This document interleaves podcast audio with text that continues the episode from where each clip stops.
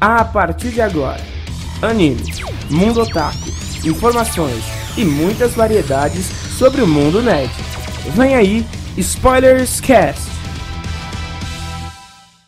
Sejam bem-vindos ao segundo episódio do Spoilers Cast. Hoje daremos continuidade à nossa série de quatro episódios, onde iremos fazer uma imersão pelas comunidades que fazem parte da cultura geek.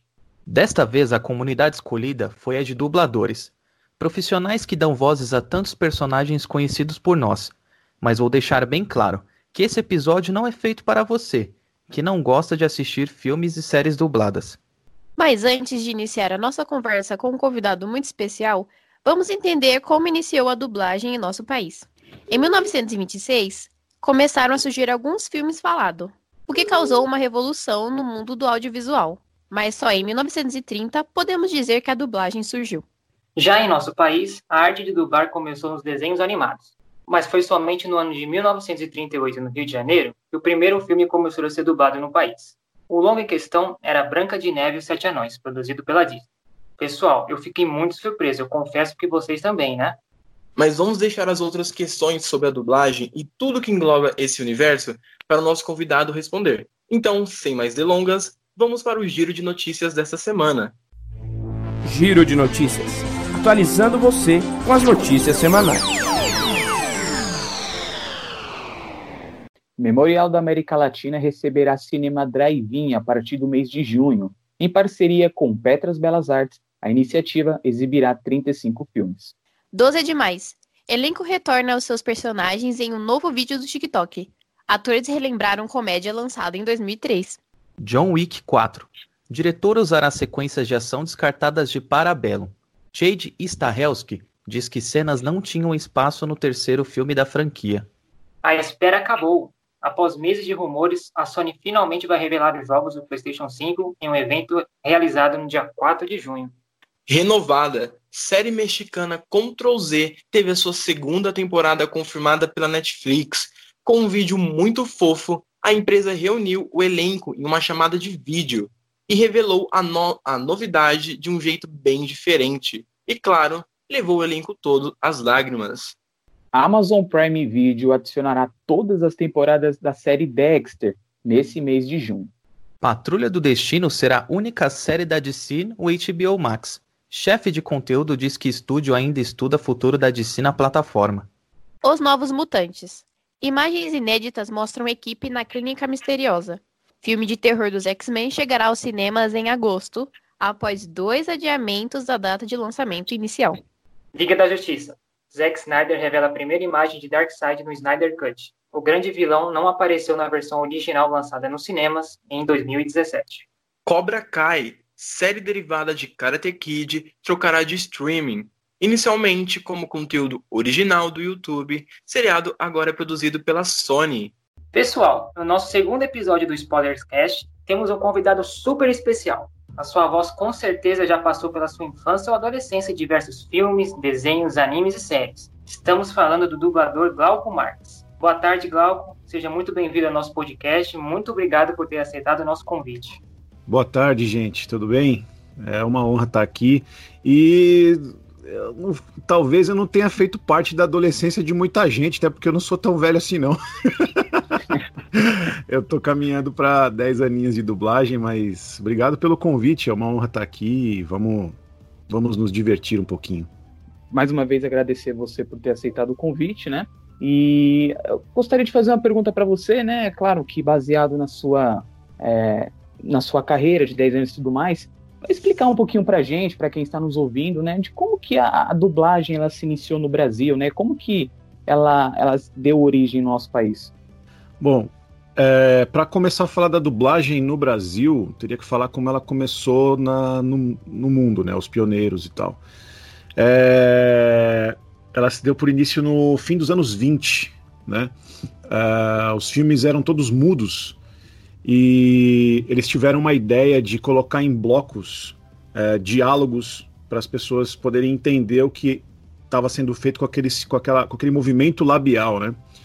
E como é que ia passar isso para pessoas de outro país? Então criou-se a ideia de que teria que legendar no idioma daquele país, no caso uh, partindo dali, foi para França, em blocos, como se fosse meio que você assistia um gibi, assim, para dar uma, dar uma ilustrada, né?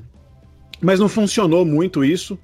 É, os gastos para que isso acontecesse foram grandes. E lá para. Então, no fim do. começo dos anos 30, ali no final dos anos 20, tiveram a ideia de. tiveram a solução para sobrepor o áudio original sem que o mesmo atrapalhasse para quem estivesse ouvindo. E foi aí que surgiu a dublagem.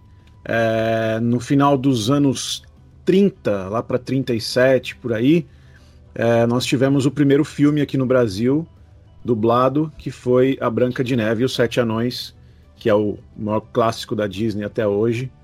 Nisso deu início a dublagem no, no, no Brasil. Se, eu tenho quase certeza, o Herbert Richards foi um dos pioneiros da dublagem no país.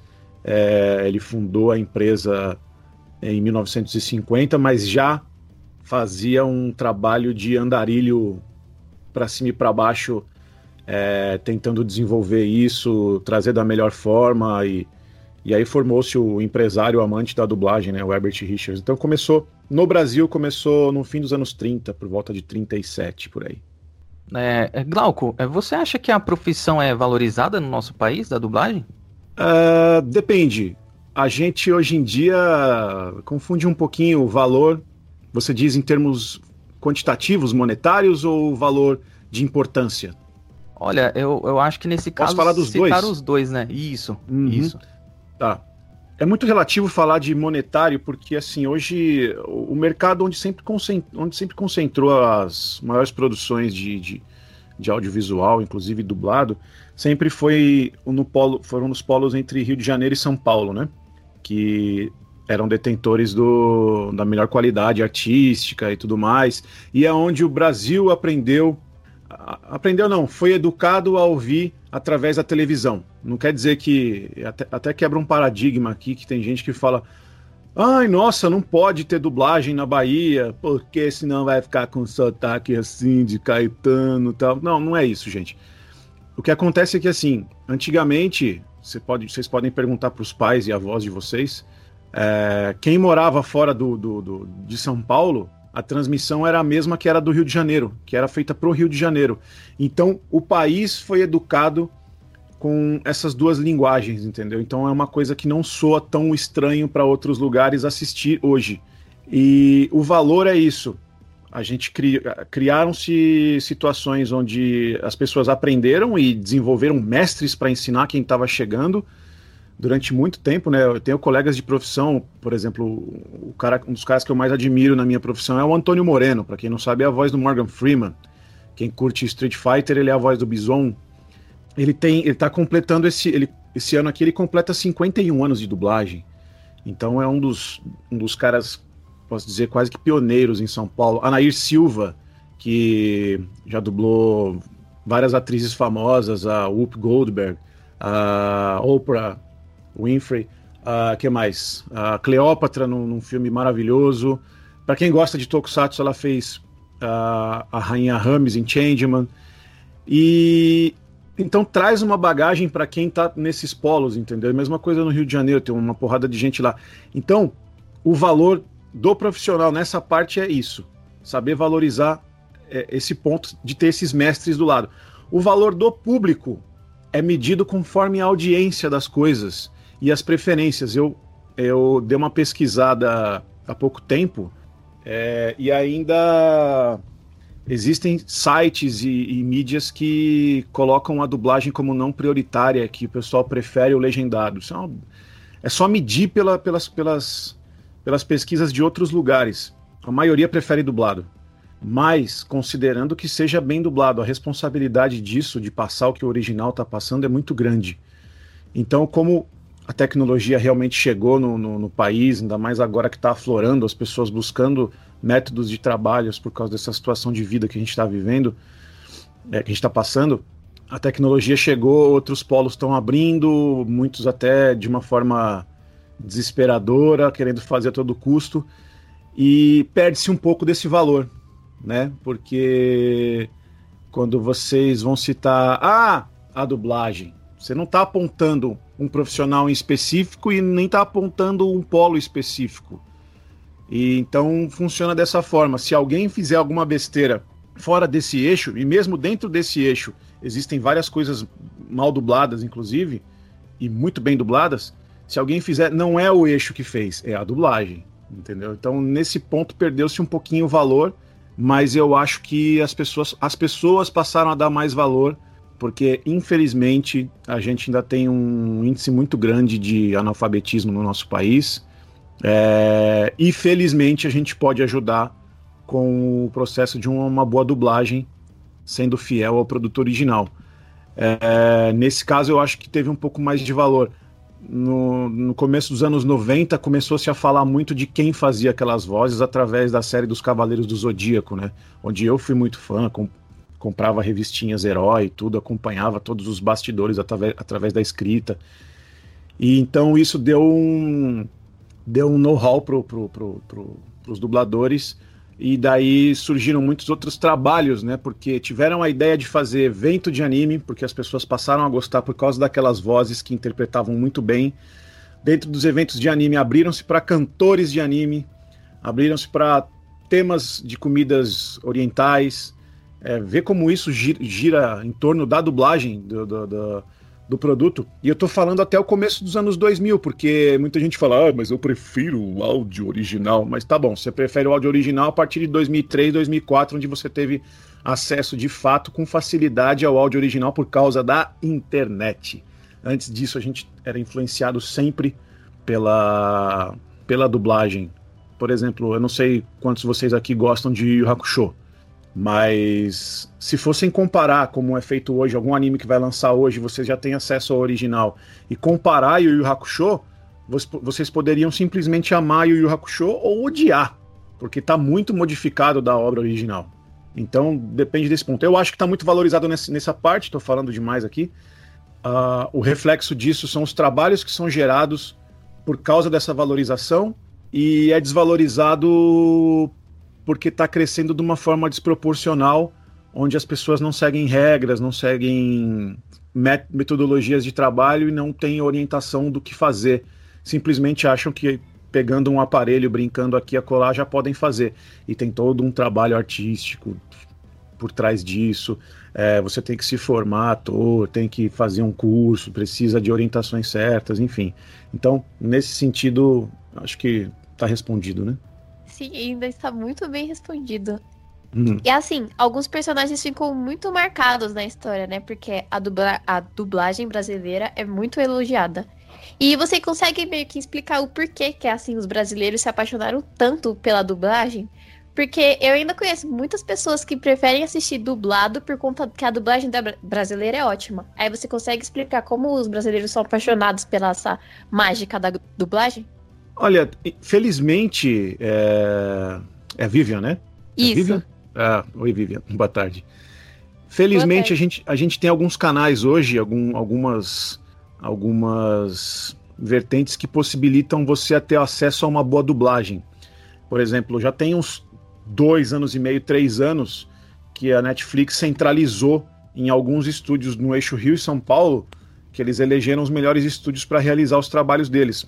Ainda tem muita dublagem ruim lá, que foi feita anteriormente por atravessadores que buscavam um preço mais acessível e acabou abrindo espaço para outros mercados que não são tão de qualidade como esse eixo Rio-São Paulo. Então, o parâmetro agora, tudo que é lançado na Netflix, passa por um processo de avaliação de qualidade tanto interno das empresas que representam isso, quanto da própria Netflix lá fora. Ou seja, tem alguém lá fora fazendo um controle de qualidade no caso, um brasileiro trabalhando lá, fazendo um controle de qualidade, tendo acesso a isso, comunicando com os estúdios. Então a Netflix hoje fornece uma das melhores dublagens é, para se curtir. E o que faz o, a galera se apaixonar por isso? Ah, é, eu costumo, eu aprendi isso e depois, depois eu constatei. O produto melhor dublado que você pode enco encontrar com a melhor dublagem é aquele que você não presta atenção na dublagem. É aquele que você assiste apenas. Quando você está assistindo e está curtindo, tendo emoções que a produção está te proporcionando, quer dizer que aquilo está muito bem dublado. Quando você esquece que está dublado é porque está bem dublado. Agora, quando você começa a prestar muita atenção naquilo, é porque alguma coisa está te incomodando. As vozes não estão não tão batendo com as afeições, não estão batendo com as caretas. Então começa a incomodar.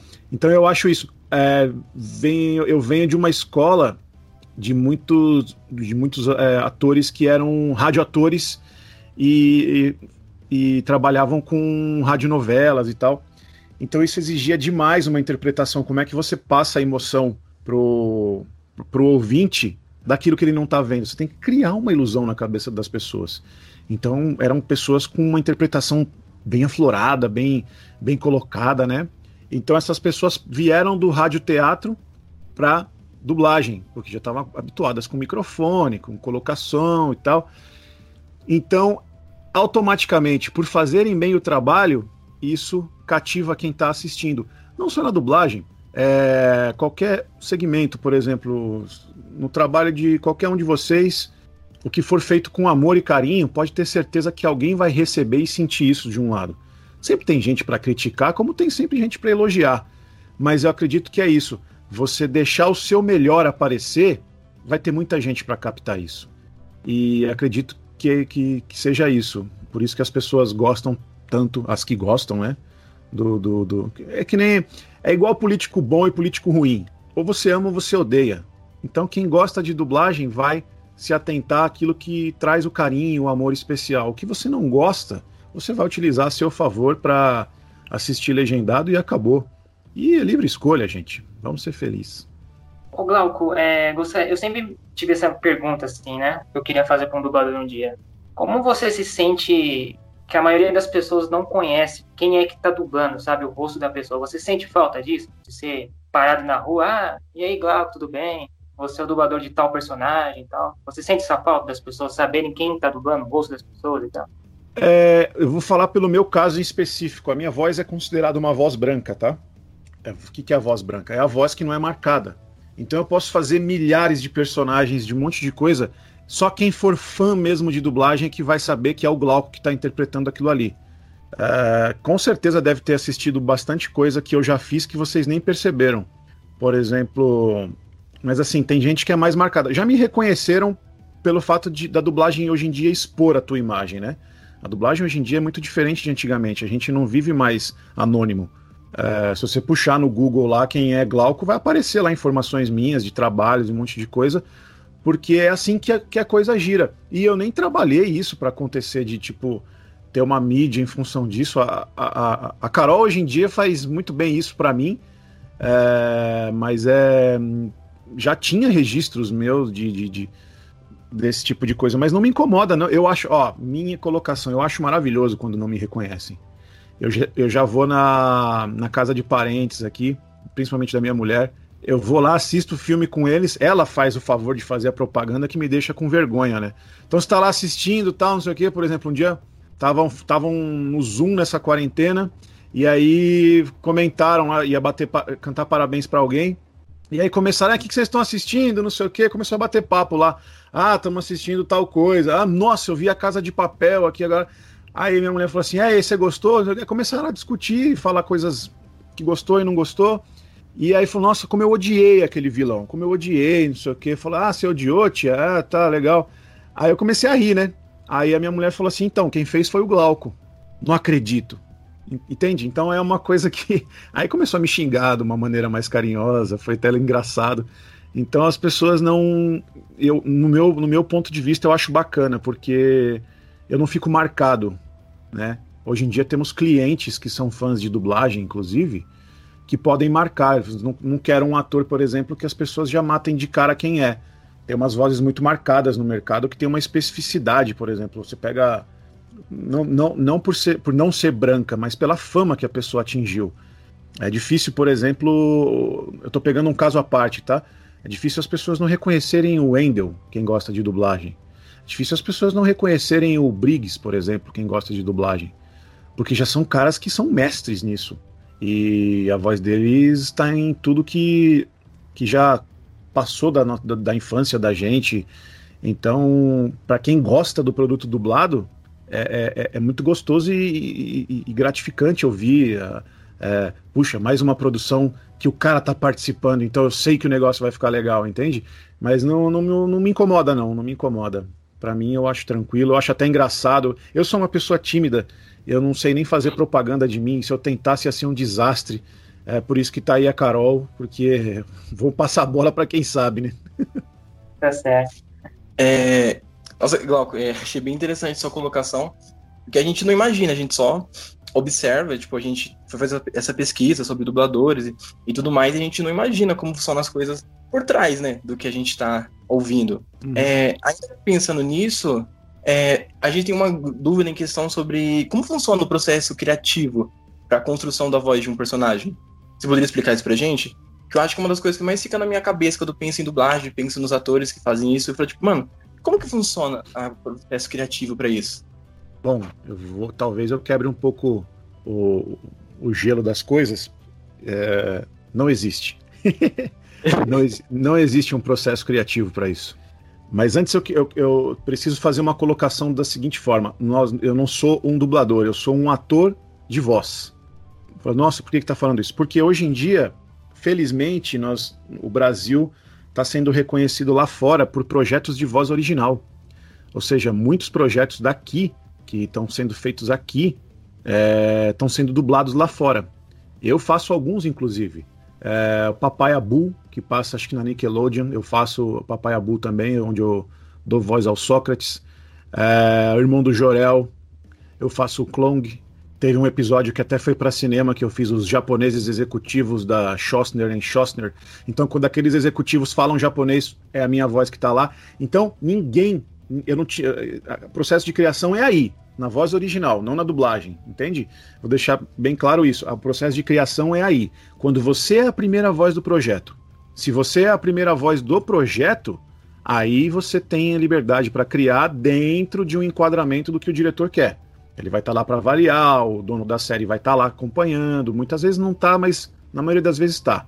Então, mesmo na, na, no processo de voz original, eu encontro vários atores que não dublam, mas que são excelentes atores. Porque para dublar você tem que ter uma técnica. E aí é que está a diferença da voz original para dublagem. Dublagem eu acho muito mais difícil do que voz original.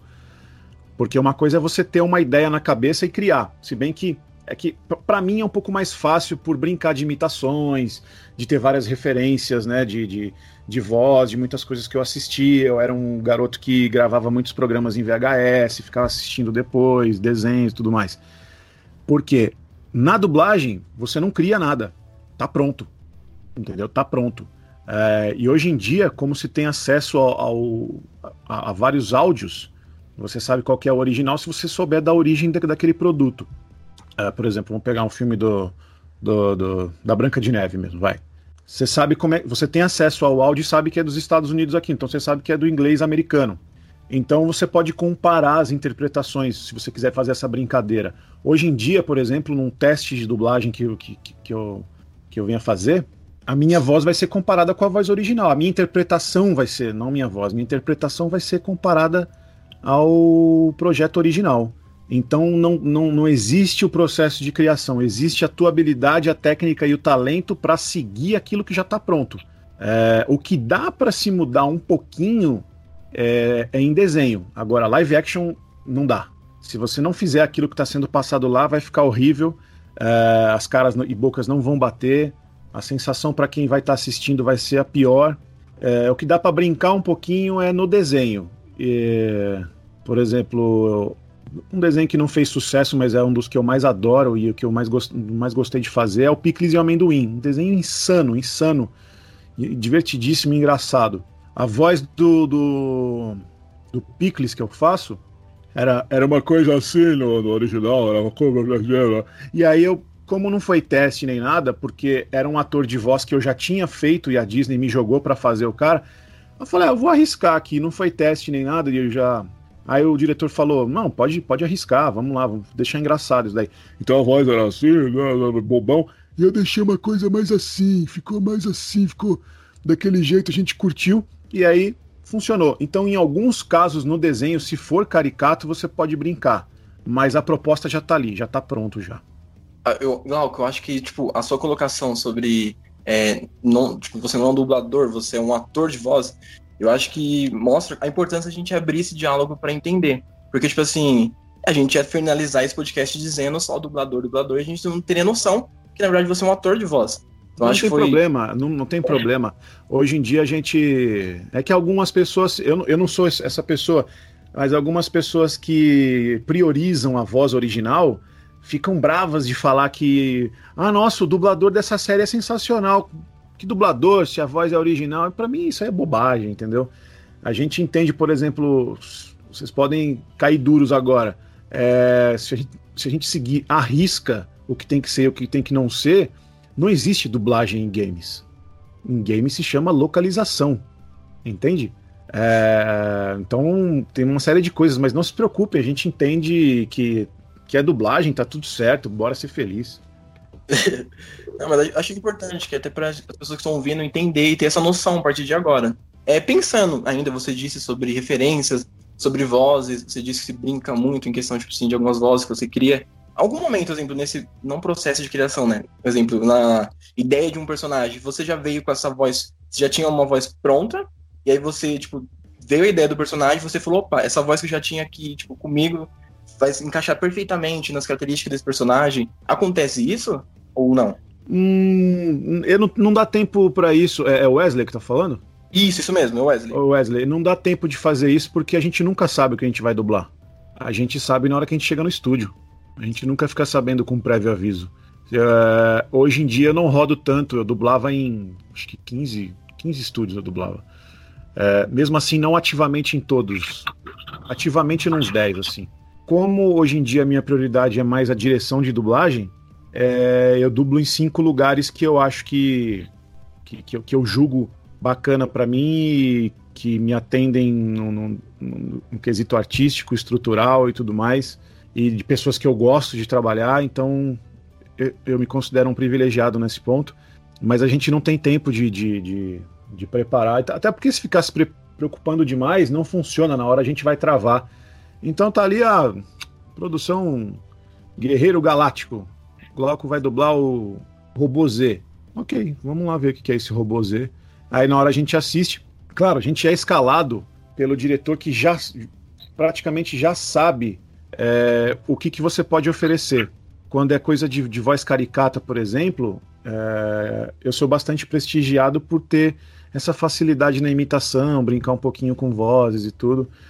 Mas, graças a Deus, as pessoas também me escalam para os live actions, para uma coisa mais sensível, mais dramática e tal tenho feito muito vilão, né? Talvez seja um ponto a, a entender das colocações artísticas aí. É, talvez o pessoal curte, anda curtindo muito os vilões que eu faço. E isso é bom, porque o vilão é o melhor personagem para se fazer.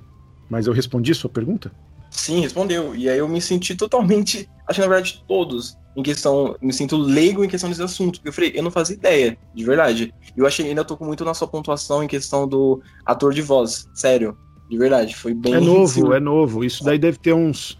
Pegando para. Assim, não é que não existia. A Turma da Mônica é um projeto nacional, é um produto nacional, onde é, é dublado lá fora. Aqui dentro sempre. E outra. Turma da Mônica desde o começo dos anos 80, se eu não me engano. Entendeu? Então já existia há muito tempo, só que ninguém colocou isso em mídia. Não, nunca foi do interesse do Maurício de Souza expor os seus atores dentro da, da, da série. É, mas assim, para pegar para valer mesmo, de ter muitas produções, porque também tem uma lei hoje em dia que obriga os canais a, a terem produções nacionais no, na, na grade de programação, né?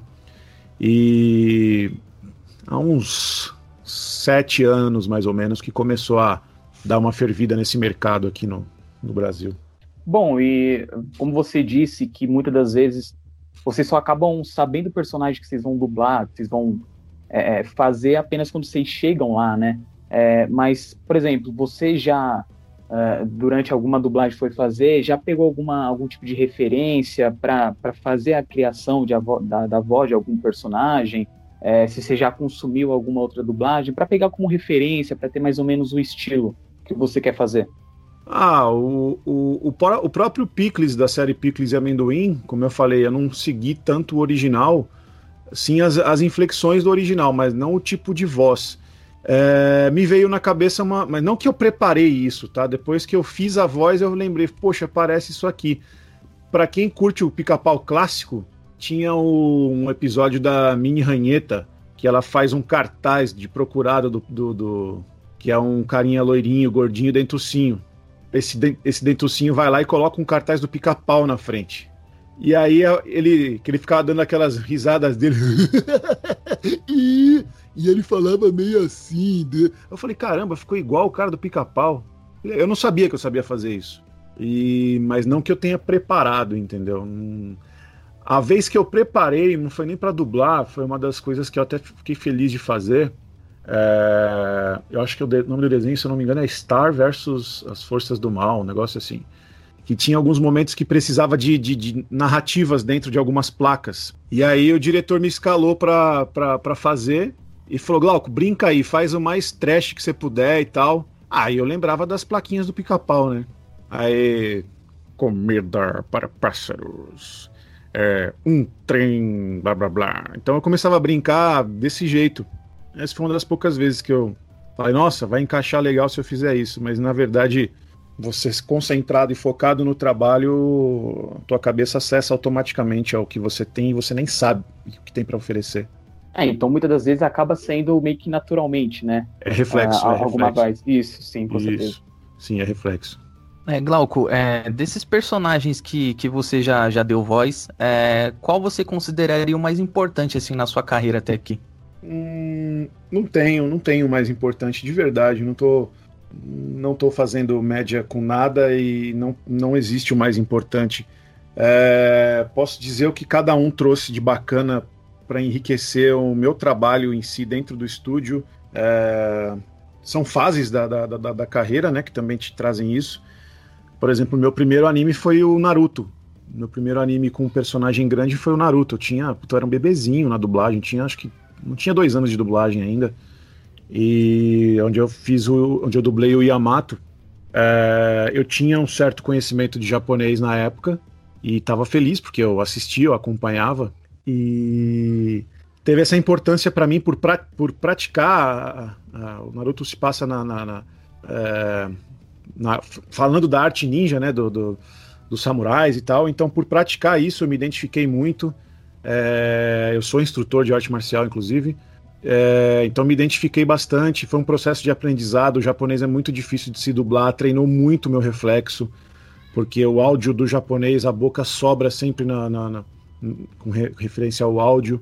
É, depois tem os processos de aprendizado. Foi, veio meu primeiro filme com personagem para cinema, que foi um personagem grande, que é o meu amigo dragão para Disney. É, então a gente está num nível tô te contando os níveis de aprendizado, não vou lembrar de cabeça todos, mas que foram trazendo muita, muita, muito gabarito e que são tão importantes quanto o outro. Eu citei dois até agora e nenhum é mais importante que o outro. Aí o tempo foi trazendo outras coisas. Em 2015, mais ou menos 2014, 2015, veio o Constantine, que eu considero um dos mais difíceis que eu já fiz, eu faço até hoje, só que ele está na, na, na série Lendas do Amanhã é, Legends of Tomorrow, né? Também me, me, deu bastante me deu bastante conhecimento de como melhorar o meu trabalho, porque é extremamente difícil, o ator é muito bom, ele dá quatro, cinco inflexões em, em cada fala. Para mim, ele sempre entra é, com um nível de êxtase lá em cima. Então, é bem complicado, mas é bem gratificante, desafiador fazer. Uh, teve uma, um outro ponto de, de, de, de realização para mim que foi dublar o Dragon Ball. Eu sempre fui fã de Dragon Ball, desde a primeira versão que se passava na Gota Mágica nos anos 90. Depois tiveram a, a reformulação das vozes e tudo mais. A mulher que fazia o Goku já não estava mais no Brasil e tal. E sempre foi um sonho dublar isso, mesmo, antes, mesmo muito antes de ser dublador. E aí realizei esse sonho fazendo um dos principais vilões da, da da fase do Dragon Ball Super, se não o principal vilão. É, acho que de vilão só teve ele de novo, porque tivemos o Freeza, o Bills, Bills não é vilão, e o Jirei não é vilão, né? Ele só estava defendendo o planeta dele, a galáxia dele. É, então foi bem pesado, foi a fase do Goku Black. Teve um, esse outro aprendizado porque eu consegui aliar um pouco do conhecimento em japonês com já uma experiência na dublagem, né? A gente está falando de 2017, eu tinha estava indo para sete anos de dublagem na época. É... Ah, eu acho que o mais recente é o Rei Leão, né? O, o Pumba teve um, um significado muito maior para mim fora do estúdio do que dentro do estúdio. Porque muita gente. E eu entendo isso, tanto é que quando eu fui chamado para fazer o teste não falaram o que, que era, mas eu, eu sei que eu sabia que estava rolando o teste pro Rei Leão. E eu falei, pelo amor de Deus, que não seja o Pumba, que não seja o Pumba, que não seja o Pumba. Porque o dublador é um grande amigo, é o Mauro Ramos, e ele tá vivo ainda. E quando eu cheguei lá, falou assim: então, cara, fechou, fecharam a porta assim, você vai fazer teste pro Pumba. Eu falei, sério? você não tá feliz? Ah, tô feliz de ser lembrado por uma superprodução dessa, né? Mas aí eu soube que o próprio Mauro Ramos fez o teste e tudo mais. Só que eu sabia que tinha uma chance de pegar, porque a comparação é sempre com o áudio original. E não era o mesmo ator que tinha feito nos anos 90 o primeiro Rei Leão. Eu peguei, sofri muitas críticas em relação a quem.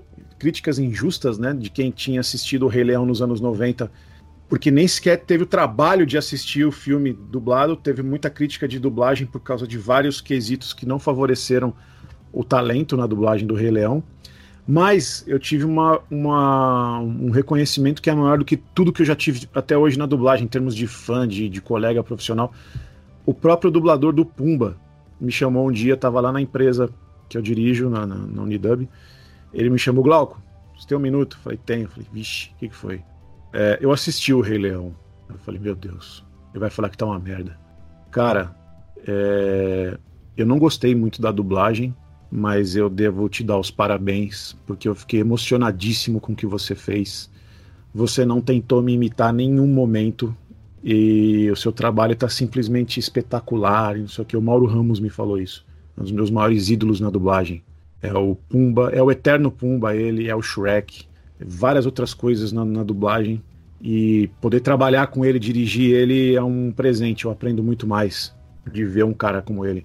Aí eu chorei, comecei a abraçar ele, tudo. Falei, cara, eu vivi para estar tá nesse momento e tudo valeu a pena. Eu falei, eu sei que você tá, você tá sofrendo críticas de gente que nem viu o seu trabalho, mas eu estou falando. É a única tatuagem que eu tenho no corpo é a do Pumba, ele falou. Então, muito obrigado por você representar a personagem que eu mais amo na vida. Então aquilo foi fantástico. Então não existe, respondendo, não existe para mim uh, o personagem preferido, mais importante. São fases do, do aprendizado que trazem isso. Então, Glauco, pegando esse gancho que você deixou da, da minha primeira pergunta, é... então conta pra gente aí qual foi o, o primeiro personagem que você fez profissionalmente. Você disse que o Yamato foi o, que você deu mais continuidade, né, dentro do, do anime, da série, mas qual foi mesmo o primeiro personagem que você fez profissionalmente, assim, que, que você recorde? Dentro de tudo, em qualquer produto, sendo reality, desenho ou filme? Isso, mesmo que tenha sido uma participação curta, não tem importância, mas que, que você considera assim que foi o pontapé para você iniciar na dublagem. Ah, o pontapé com certeza foi quando ingressei no estúdio Vox Mundi. Eles tinham uma série lá, um reality de tatuagens chamado Los Angeles Inc. É, onde o cliente queria que a presença de novos talentos, de pessoas que não tivessem vícios de dublagem, é, com a ideia de, de, que aquilo fosse trazer mais naturalidade, já que não eram atores que estavam é, aparecendo ali na, nas imagens, e meio que foi uma porta de entrada para mim, mas eu não considero que aquilo esteja com uma boa dublagem, porque é muita gente com pouquíssima experiência ou nenhuma participando. Foi Los Angeles Inc., onde eu dublei o, o tatuador famoso dos Estados Unidos, que é o Paul Raffaello. E em termos de desenho, foi quando eu entrei para para gravar o Ultimate Spider-Man, onde eu dublei o Luke Cage na, nesse desenho. Acho que nós fizemos acho que três ou quatro temporadas aí. Foi minha entrada para os estúdios das produções Marvel Disney. E você falou que o Constantine foi um dos mais difíceis assim que você teve para dublar. Teve algum algum outro personagem que, te, que você teve essa mesma dificuldade quando você teve quando fez o Constantine? Uh, teve o Pumba. o Pumba eu eu já de tanto carinho que eu queria que aquilo ficasse legal. É, eu não costumo dublar desse jeito que eu vou falar para vocês, mas eu fiz a direção topou essa proposta e aí, assim a gente seguiu.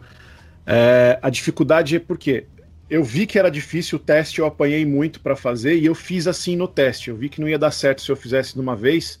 Então o que, que eu fiz? O jeito que eu fiz o teste eu fiz na dublagem. Eu fiz falinha por falinha. Se ele tinha uma fala de três palavras, eu pedia para voltar e ensaiava de novo. Ensaiava, ensaiava, porque ele, ele tem várias nuances, né? Ele tem várias. O Seth Rogen, que é um ator muito famoso de comédia, ele fala daquele jeito. Então ele não interpretou um, o Pumba, ele colocou ele no personagem. Então ficou fantástico. Porque o Pumba é, é o bobão loucão, né?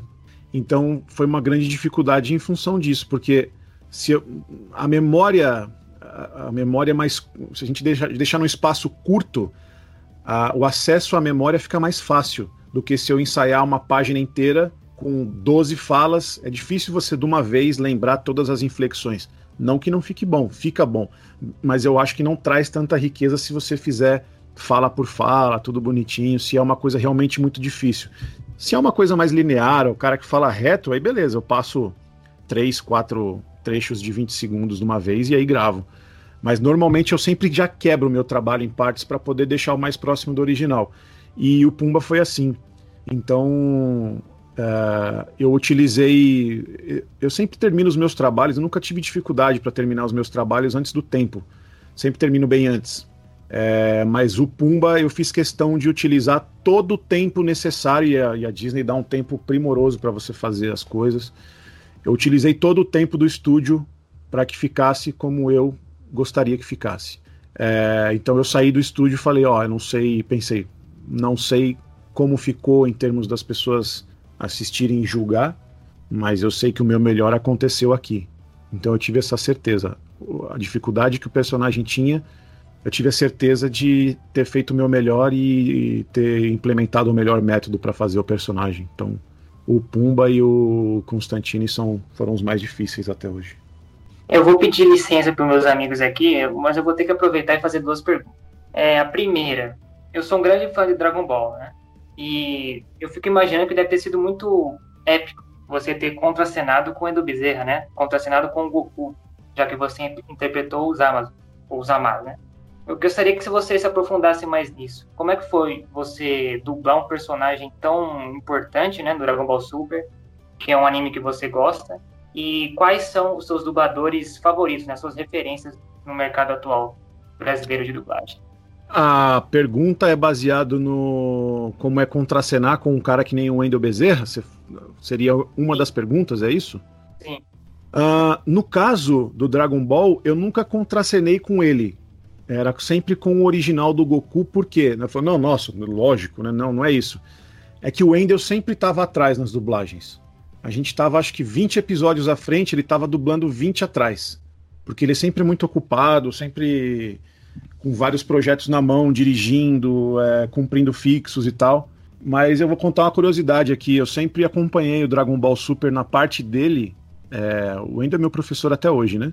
É, eu dirijo para o estúdio dele. Ele foi meu ponto de partida na dublagem. É, na, em um evento que eu fui em São Paulo, 2009. Acho que era começo de 2010. Eu já tinha meu registro e tudo mais e peguei a fila para poder pegar autógrafo com ele. E eu falei assim, cara, eu sei que não é o momento, mas é, ele falou, agora já é tarde. Você quer perguntar, pergunta. Sempre me atendeu super bem, sempre muito educado. Eu falei, cara, existe, tem espaço no mercado para novas vozes? Ele virou e falou assim: não só do mercado de dublagem, mas em qualquer lugar, o talento sempre tem chance. O talento prevalece. Eu falei, era tudo que eu precisava ouvir, obrigado. Tirei a foto com ele e fui embora. Nisso passei a fazer curso, na época que ele ainda dava curso, dava aula, fui aluno dele no básico. É, ele foi um dos responsáveis por eu pegar. Ele, ele e o Ulisses foram os responsáveis para eu pegar esse personagem, porque o Ulisses indicou para Vox Mundi e ele estava na transição. Eu tinha alguns meses de dublagem, uns seis, sete meses de dublagem. Ele estava na transição de sair da Alamo para dirigir na Vox Mundi. Ele dirigiu um período lá, acho que um ano e meio, dois anos antes de, de, de fato só ficar na Unidub. Então eu sempre acompanhei ele dirigindo projetos, eu sempre pedia para fazer estágio, porque ele sempre teve um elenco muito forte e sempre entregou as melhores dublagens, né? Então eu sempre assistia e aprendia vendo os melhores trabalhando. E quando chegou o Dragon Ball Super na, na, na Unidub, eu só dirigia game lá, porque eu me recusei a dirigir dublagem porque ainda não tinha o tempo necessário, tudo. As pessoas não sabiam, mas eu fiz questão de frisar isso. Então, eu comecei a. Eu, eu, sempre entrava no estúdio dele, batia na porta lá e ele, eu posso entrar? Eu falei, claro, você sempre bem-vindo tal. Então ele sempre permitiu assistir o trabalho dele e eu assisti ele fazendo o, o Goku desde o começo do, do, Dragon Ball Super. O Zamasu veio entrar no, no, episódio 50 e pouco. Então, os começos ali eu sempre vi ele, ele fazendo. E era uma emoção estar tá ali, né? Quando eu recebi a notícia de que ia fazer os Zamasu, eu estava indo numa viagem de estudos, acho que para Espanha. Eu estava entrando no avião, o Wellington, que dirigiu a série, que faz o Majin Buu, Wellington Lima, grande amigo que, que, que me ensinou muita coisa, devo muita coisa a ele também. Foi outro professor meu. Ele falou: Ah, você passou no teste. Deu um berro dentro do avião. As pessoas começaram a me, me olhar assim. Uah! Eu tava com um amigo. E ele falou: O que, que foi, cara? Eu falei: Eu passei! Eu passei! Aí ele já sabia do que, que era, ele berrou também. Todo mundo começou a olhar pra gente dar risada. Foi muito engraçado. Mas contracenar com ele, eu sempre torcia para estar tá pronta a parte dele, para já ouvir ele gravado no meu fone, mas não tinha jeito. Ele sempre tava uns 20, 30 episódios atrasado. Tanto é que a série terminou de ser dublada e demorou mais um, demorou um mês depois de todo mundo ter gravado para poder entregar para o cliente dentro do prazo, óbvio, porque ele estava chegando nos episódios ainda. Ele tinha que separar é, às vezes quatro dias na semana só para dublar o Goku, entendeu? Então é muita coisa centralizada numa coisa só. Então é isso. Mas assim vendo no ar é, é, é, a realização de um sonho, né? Você conversa um personagem com o outro, fala, caramba, tô conversando com um personagem que eu sempre fui fã de um dublador que eu sempre fui fã e que hoje tem um carinho especial, a gente tem um contato até que legal. É... Bom, é isso. Para mim é fantástico. E em relação aos, às suas referências na dublagem? Minhas Você referências na dublagem, que também são é um outro meu o melhor dublador em todos os quesitos. Eu, eu falo que tem envolvendo homens e mulheres. Eu vou colocar um, um top 4 aqui. Um top, um top 5. É, já tive o prazer, inclusive, de, de, de, dirigir todos que eu vou citar. Talvez seja seis, viu? Não sei, vamos ver aqui, vou contar aqui devagar. São os irmãos Pissardini, Adriana Pissardini e o Marcelo Pissardini, Marcelo Campos, Wendel Bezerra e o Mauro Ramos. E o, eu citei o Briggs? Não. Não. Então são seis. E o Guilherme Briggs. Eu já tive a honra de poder dirigir ele. Esses seis são as minhas inspirações. Eu não coloquei nenhum em ordem de 1 a 6, não. São seis, seis masters para mim, assim, sabe? A minha, meu, meu, espelho é nisso. São nesses seis profissionais. Tanto de, de conclusão de trabalho, quanto de dirigir eles e assistir eles trabalhando no estúdio, tá bom? Os seis eu já dirigi. E eu posso falar que é fantástico. Então, Glauco, é, pegando esse gancho aí que você falou sobre direção de dublagem, é, conta pra gente um pouco como é essa experiência e o que que diferencia de quando você tá dublando ou, ou na direção, como que é a experiência? Dublar é muito mais fácil. Dublar é você ir lá, fazer a sua parte, seguir orientações de quem tá sendo responsável pelo projeto, no caso o próprio diretor. Vai lá, faz sua parte, você só se preocupa com, aquele, com aquela fração do projeto. Você aproveita essa fração e vai para sua casa ou vai para outro estúdio realizar seu trabalho de novo direção de dublagem é uma coisa muito mais responsável e bem mais complicado. Porque você é o maestro da, da, da orquestra, né? Você, muitas vezes, você é responsável por selecionar aquelas vozes que vão combinar com os personagens. É, quando o cliente não pede teste, você seleciona as vozes para o teste. Você tem que saber extrair do seu ator.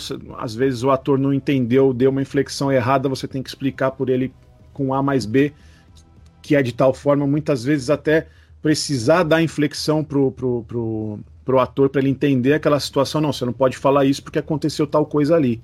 É a função mínima do diretor. Muita, muita gente nem, nem se atenta a isso, mas eu aprendi com os melhores que tem que ser assim, e é uma fórmula que funciona demais. E dirigir é muito mais complicado por causa disso. Você é responsável pelo elenco todo do filme o que der errado em termos de elenco, de diálogos, de, de escolha de vozes, é de responsabilidade do diretor.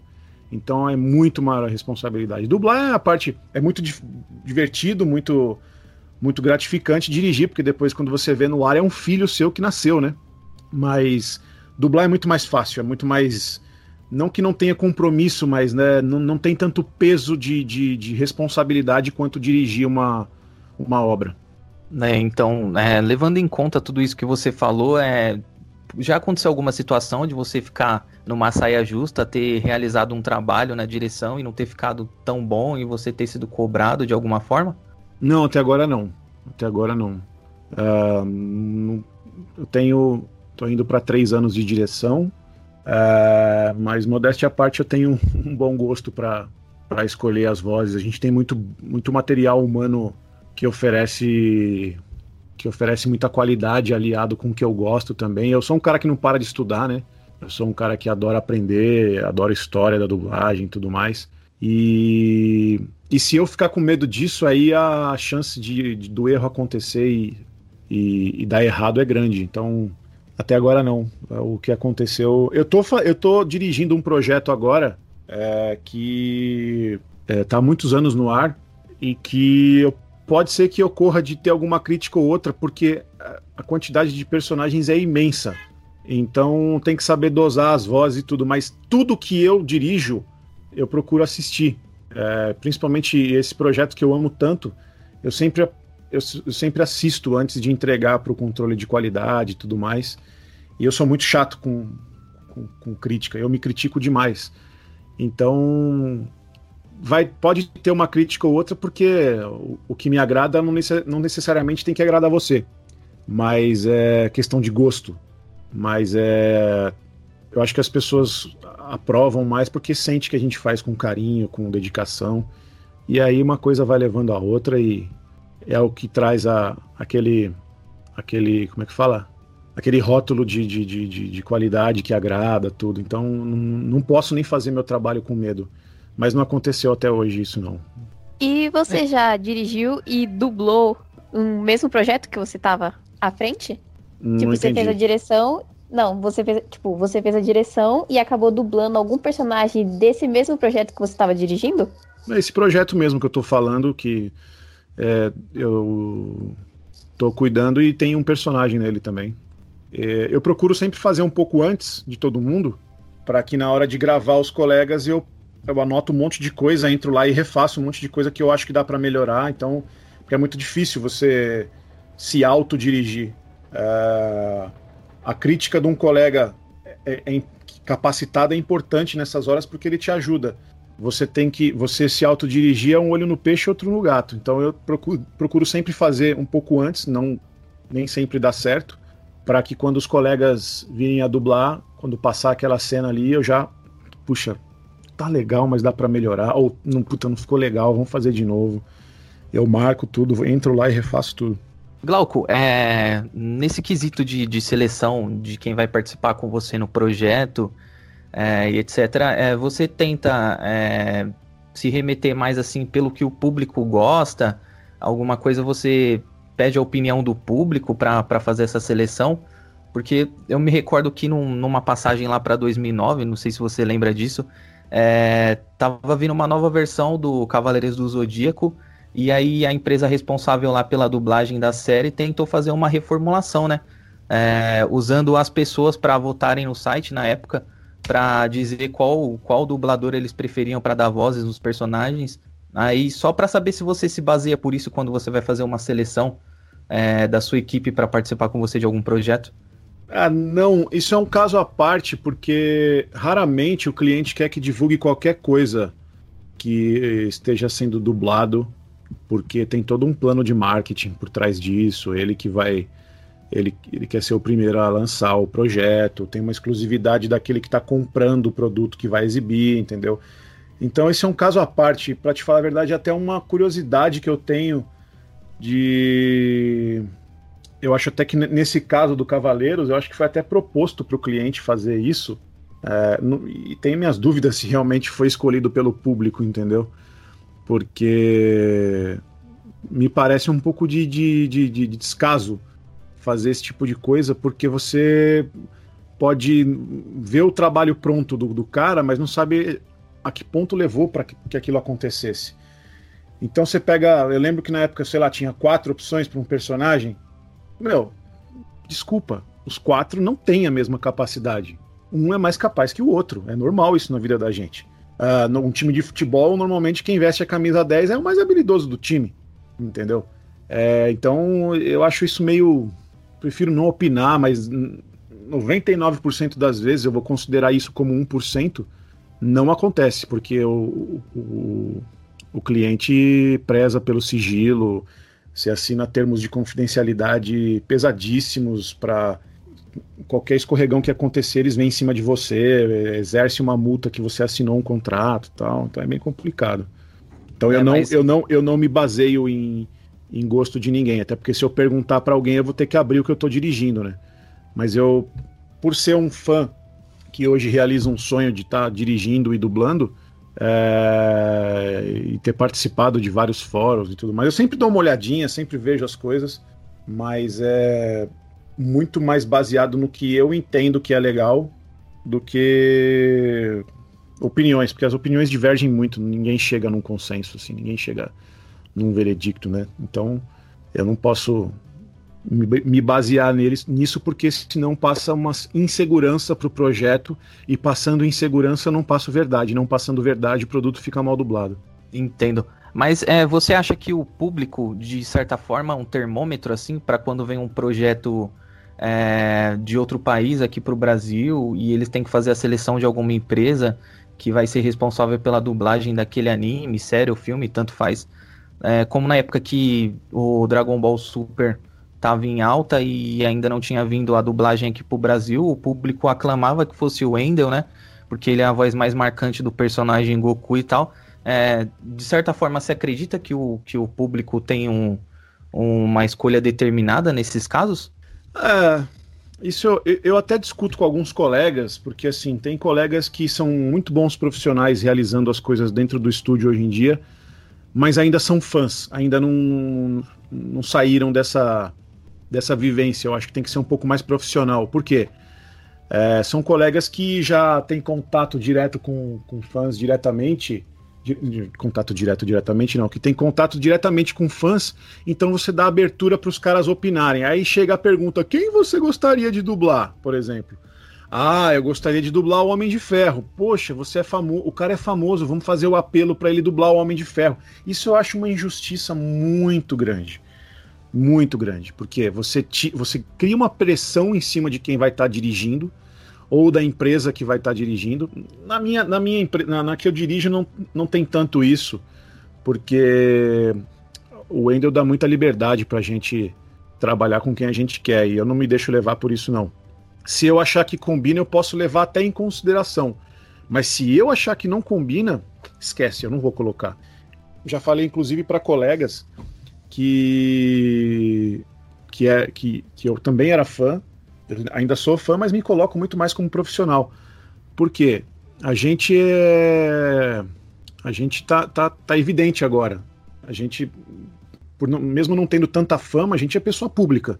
Então, se você tem uma gama de fãs muito grande, você vai mexer com aquela base de fãs para garantir aquele papel. Isso é muito, muito injusto, sabe? Inclusive com quem está chegando porque você lima a possibilidade daquelas pessoas que estão chegando é, concorrer a algum papel ou, ou, e você bloqueia algum talento. O Dragon Ball foi a mesma coisa, quando pro, pro, pro, pros Amas é, queriam o Hermes Baroli, encheram os Pacová do Wellington para colocar o Hermes Baroli, queriam o Silvio Giraldi, queriam não sei o quê. Quando falaram Glauco Marques, que?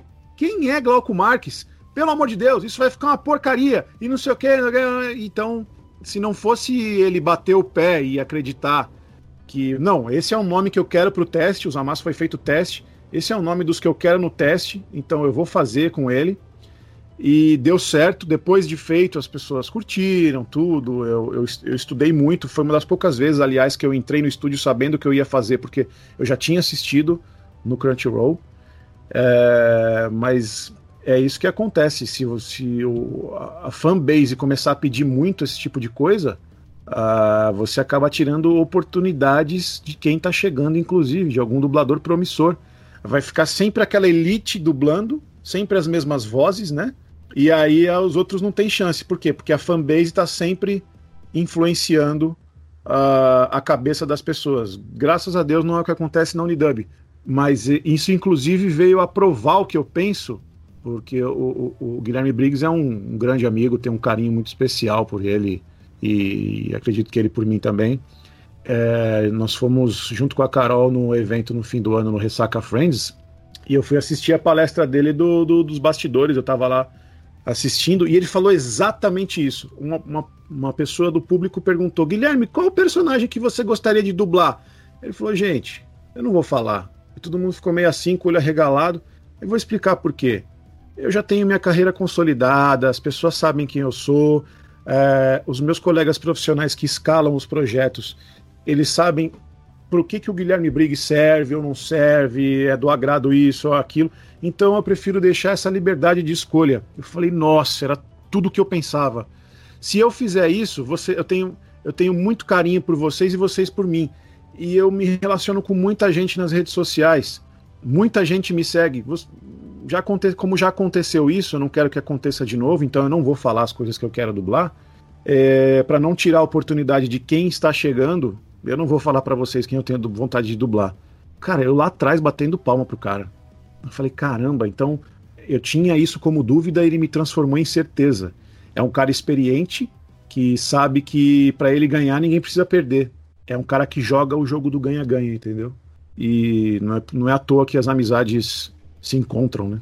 Bom, galera, infelizmente a gente está chegando no final né, do nosso podcast, dessa conversa super legal aqui com o Glauco. É, e Glauco, é, em nome de todos os seus fãs e admiradores, assim como a gente que está aqui é, conversando com você, eu e meus colegas aqui do Spoilers Cash, a gente, cada um escolheu é, uma voz de um personagem marcante que, que você dublou e que a gente considera importante, tanto na nossa infância ou adolescência. Acho que mais adolescência, né? Porque é, já é nos trabalhos mais atuais seus. É, a gente queria pedir é, para você se você nos daria a honra de ver você interpretando é, esses personagens que você deu a voz aqui.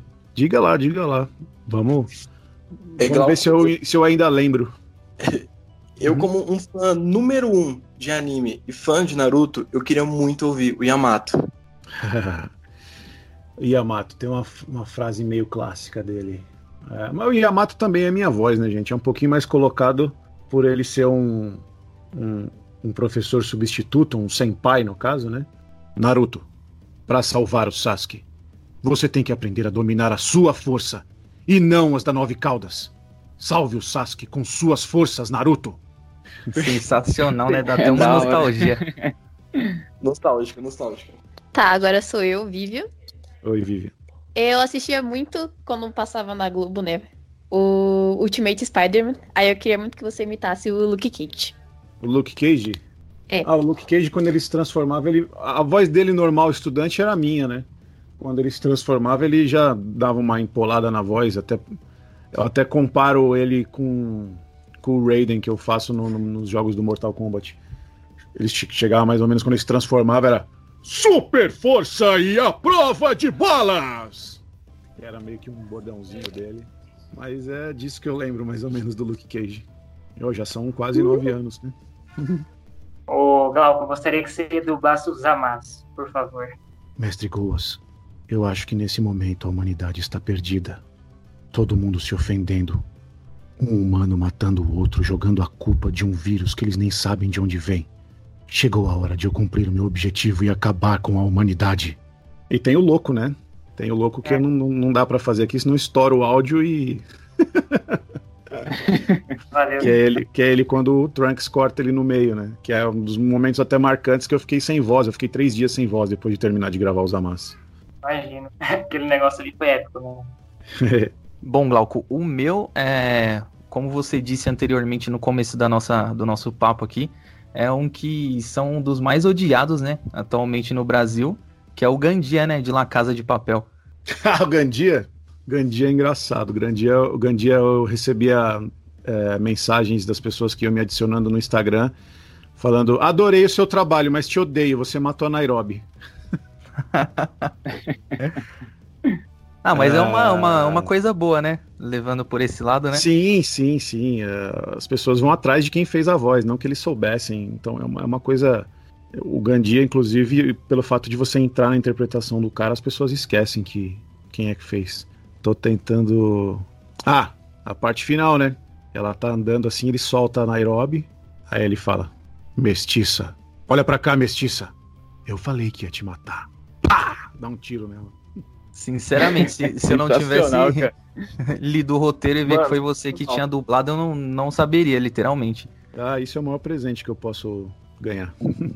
Bom, agora acho que para finalizar, né, como você disse no começo também, que foi uma, uma dublagem um pouco difícil, né, mas creio que, que, que é um de um filme muito marcante, né, para todo mundo, que é o Pumba, do, do Rei Leão. Se puder, por favor, fazer as honras.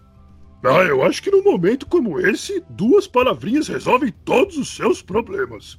Hakuna Matata. Um beijo para todo mundo aí do podcast.